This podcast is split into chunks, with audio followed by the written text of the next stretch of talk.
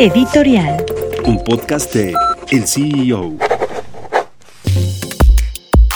Bueno, pues la primera reacción de los mercados a raíz de esta situación de la invasión de Rusia justamente a Ucrania, pues fue predecible, por así decirlo, porque se esperaban unos ajustes importantes, sobre todo en los índices bursátiles, aumenta el precio del petróleo, también muchas materias primas, eh, como pueden ser el gas, como puede ser también los granos, dada la participación tan importante que tiene Rusia en estos sectores a nivel mundial.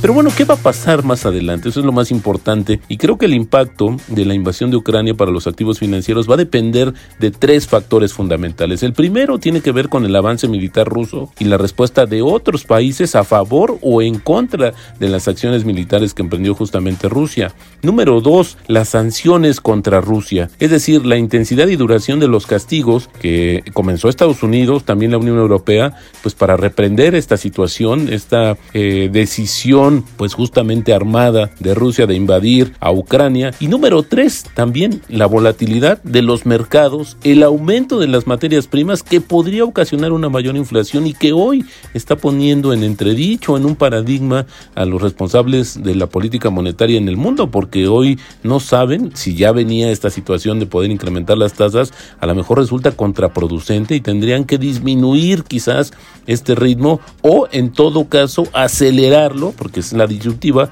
que incremente más rápido las tasas para evitar justamente los efectos de la inflación que se espera por todo este incremento, decía yo, de las materias primas, el tema de la inestabilidad también del precio del petróleo, en fin, esta es una situación que va a ser una constante, por lo menos en varios, me atrevería a decir yo que en varias semanas o meses para los mercados financieros, que por cierto ya han tomado lo que se dice, pues un respiro que después de estos eh, grandes, eh, pues recuperaciones que tuvo justamente a raíz del tema, superó el tema de la pandemia y se ha incrementado de manera importante los mercados bursátiles de todo el mundo. Soy Roberto Aguilar, director editorial de Force México.